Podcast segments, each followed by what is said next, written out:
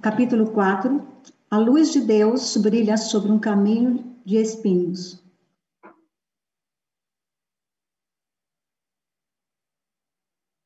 Chuva e vento frio dão lugar à paz. Já se passaram 60 anos, disse uma de minhas amigas mais antigas dos primeiros dias da igreja. Há um ditado que diz que o tempo é como uma flecha. Respondi, e é tão verdadeiro. O caminho dos últimos 60 anos vou direto para o alvo, cheio de dificuldades e obstáculos, junto com alegria e sucesso. Em abril de 2014, e ela e eu estávamos participando de uma cerimônia comemorativa do 60 aniversário da fundação da Igreja da Unificação. Refleti sobre o nome original da igreja, que é Associação do Espírito Santo para a Unificação do Cristianismo Mundial e seu estabelecimento em uma pequena casa alugada em Pukdong, no distrito de Sondong de Seul, em 1 de maio de 1954. Pensando nos dias passados, nossos primeiros membros que se reuniam expressavam profunda gratidão uns aos outros, relembrando as décadas de dificuldades que suportamos como irmãos e irmãs em uma família.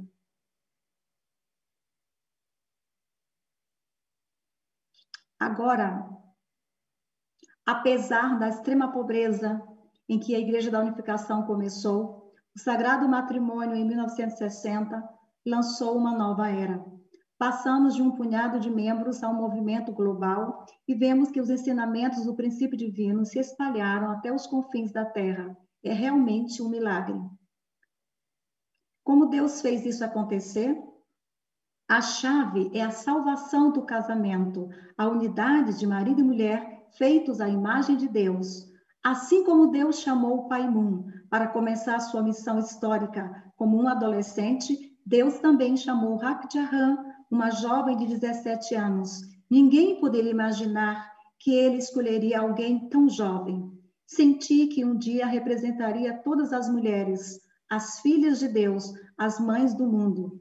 Jesus revelou a noiva celestial como a cidade santa descendo do céu. E eu aceitei esse chamado com firme resolução e cresci da posição de noiva celestial para a mãe do universo. Pela mão de Deus, esta mão, esta mãe que ora e anseia pela benção de Deus para todos os 7 bilhões e 700 milhões de pessoas na Terra, agora pode promover a paz amplamente.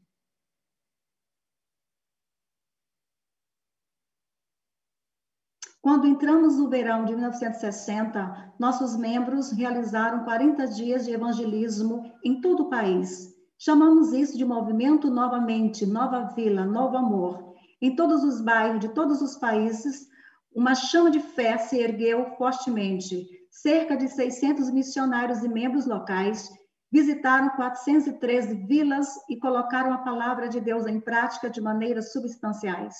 Durante aqueles 40 dias, eles limparam os caminhos do bairro, ensinaram o alfabeto coreano nos salões das vilas à luz de lampiões e querosene, ajudaram os agricultores e lojistas e compartilharam o princípio. Os membros sobreviveram com uma tigela diária de grãos mistos de pó e superaram a fadiga e a rejeição feroz das pessoas, algumas das quais os chamaram de hereges. Muitas vezes ficaram solitários, como árvore de álamo, em pé sozinho no centro de um campo. Pela mão de Deus, quanto maior era a condenação do povo, mais rapidamente nossos bons resultados apareciam. Logo, alunos do ensino médio e outros jovens se juntaram ao programa de testemunho, proporcionando ainda mais energia para o renascimento da vida e prosperidade nas vilas locais. Até mesmo a garota dos do sexto ano do ensino fundamental participou. Tal era o entusiasmo daqueles dias na Coreia. À medida que repetíamos aqueles períodos de iluminação, educação e serviço, o Espírito Santo descia.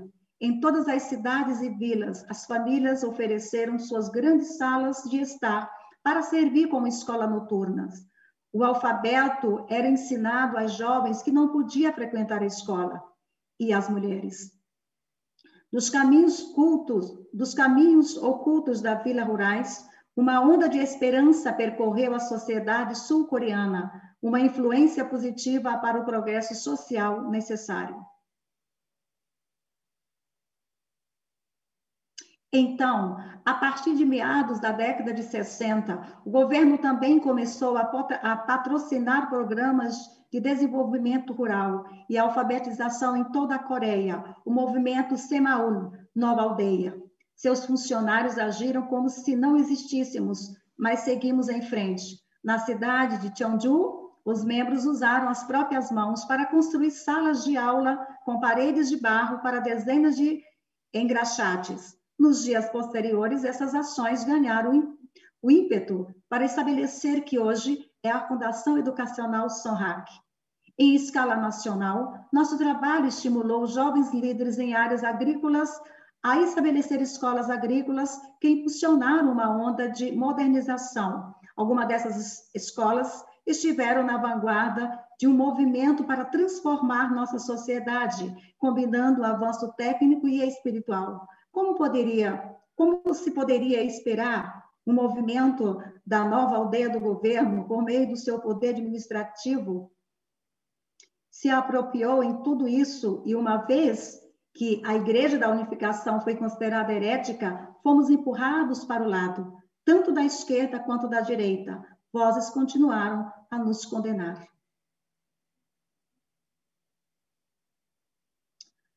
Como se pode imaginar, nossos líderes da igreja e missionários passaram por muitos dias difíceis. Sem suporte financeiro, eles se sentiram afortunados de ter pelo menos uma refeição por dia. Três refeições completas por dia era algo inédito. Às vezes, por preocupação com os missionários, os alunos do ensino secundário deixavam secretamente as lancheiras que suas mães haviam preparado para eles na porta de nossos missionários. Quando os missionários pensavam no aluno sacrificando seus almoços e se deparavam com a ideia de comer uma lancheira que um aluno lhes dera, sentia-se inexpressivelmente miseráveis. No entanto, sua responsabilidade era transmitir o novo entendimento da verdade e eles resolviam honrar o sacrifício que foram feito para ajudá-los. Meu marido e eu não apenas enviamos missionário para suas áreas, Visitamos nossas igrejas locais em todo o país várias vezes por ano. Trazíamos comida, roupas e suprimentos que havíamos recolhido. Nunca havia o suficiente, pois havia muitos outros projetos e atividades de serviço para apoiar, mas trazíamos tudo o que podíamos.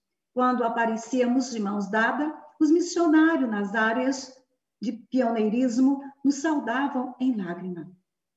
Gostávamos e Gostávamos de enaltecer e encorajar nossos membros e conversar junto. Sem perceber, ficávamos acordados a noite toda.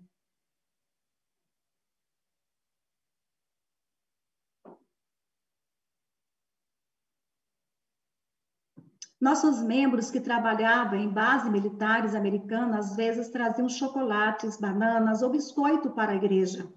Eu colocava esses presentes em um guarda-roupa ou em uma prateleira e os embrulhava e dava aos missionários quando saíamos. Uma irmã missionária começou a chorar ao receber o pacote embrulhado. Poucos meses depois, ela voltou para uma visita, segurou minha mão com força e disse: Trouxe aquele pacote para minha área de pioneiro e comi junto com os nossos membros. Seu encorajamento nos deu força quando transmitimos palavras do princípio. Essas palavras sempre me deram grande alegria. Os centros pioneiros dificilmente eram o que se chamaria de igreja. Em geral, eles consistiam em um único cômodo e nossos missionários muitas vezes eram pobres demais até para colocar uma placa. Qualquer pessoa que entrasse se perguntaria imediatamente se era realmente uma igreja. Por um lado, a aparência pobre entristecia meu coração, mas por outro lado, me sentia orgulhosa de nossos membros e os confortava. As circunstâncias de nossa igreja podem parecer miseráveis para as pessoas comuns, eu dizia suavemente, mas no futuro hastearemos uma bandeira de vitória e receberemos o amor das pessoas em todo o mundo.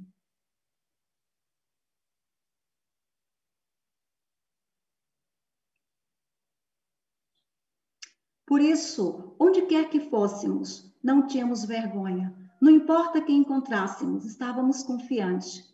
Tentamos registrar nossa igreja no governo e fomos rejeitados várias vezes, pois uma torrente de oposição fluía de igrejas já estabelecidas que enviavam petições de protesto contra nós aos funcionários do governo. Finalmente, em maio de 1963, o governo coreano registrou nossa organização legalmente como Associação do Espírito Santo para a Unificação do Cristianismo Mundial. Com a aproximação da década de 1970, ainda era uma época turbulenta para o mundo. A discórdia entre a Coreia do Norte e a Coreia do Sul ameaçava explodir em outra guerra e a situação internacional era volátil. O comunismo estava se expandindo pelo globo em muitas frentes conhecendo a brutalidade desumana dos governos comunistas por experiência própria, meu marido e eu lançamos uma iniciativa educacional de muito sucesso chamado Vitória sobre o Comunismo, VOC.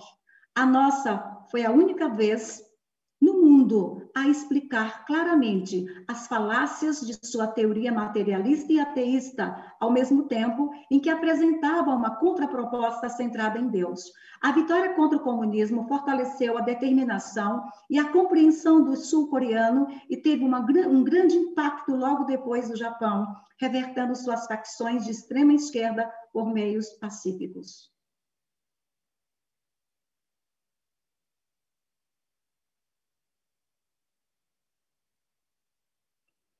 Naquele momento crítico, meu marido e eu, mais uma vez, chamamos nossos membros, especialmente as mulheres, a agirem.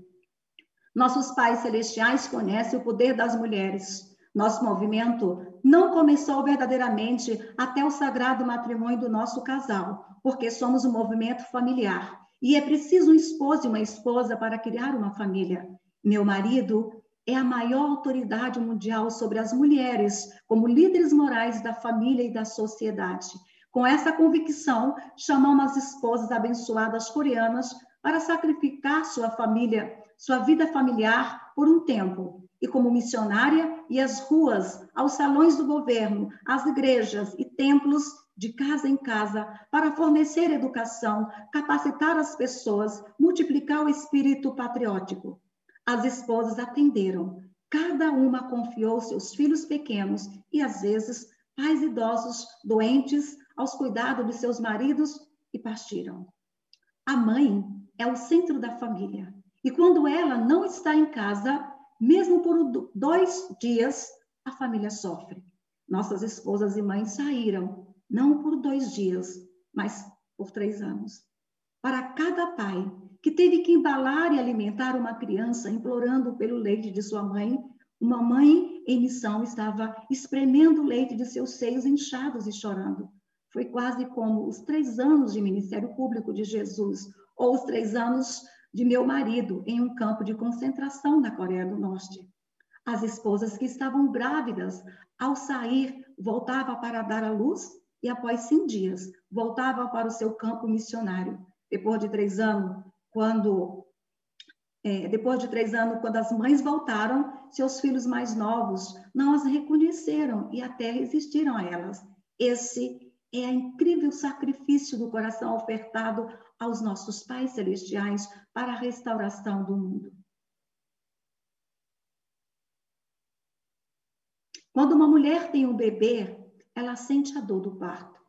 Apesar disso, o trabalho da parteira é encorajá-la para empurrar mais.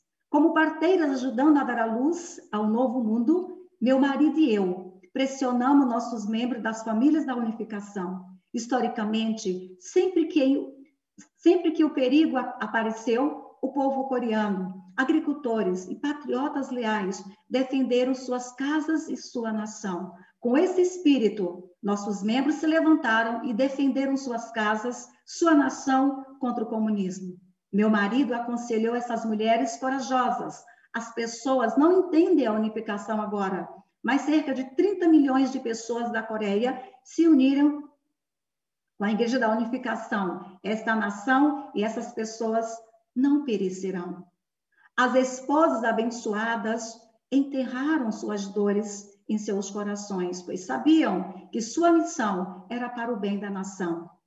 Em vista disso, o trabalho delas tem dado grandes frutos e só pode ser considerado o mais louvável de alto, o mais louvável autopatriotismo. Até agora, esteve oculto na história de nossa nação, mas um dia isso será revelado. Conforme a Igreja da Unificação foi se espalhando para outros países, as esposas abençoadas em todo o mundo seguiram o exemplo das primeiras esposas coreanas e suas famílias.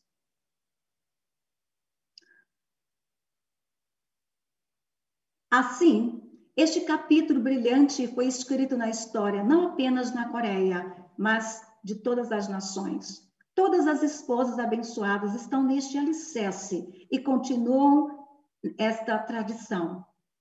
É uma história de mulheres se sacrificando para preservar a nação e o mundo. Um de seus frutos apareceu 20 anos depois, em nosso encontro com Mikhail Gorbachev, que na época era presidente da União Soviética. Isso abriu a porta para ensinar aos jovens da ex-União Soviética nossa visão de mundo centrada em Deus, o espírito democrático e os valores éticos que contribuíram para a reconciliação do Oriente e do Ocidente e a queda do comunismo.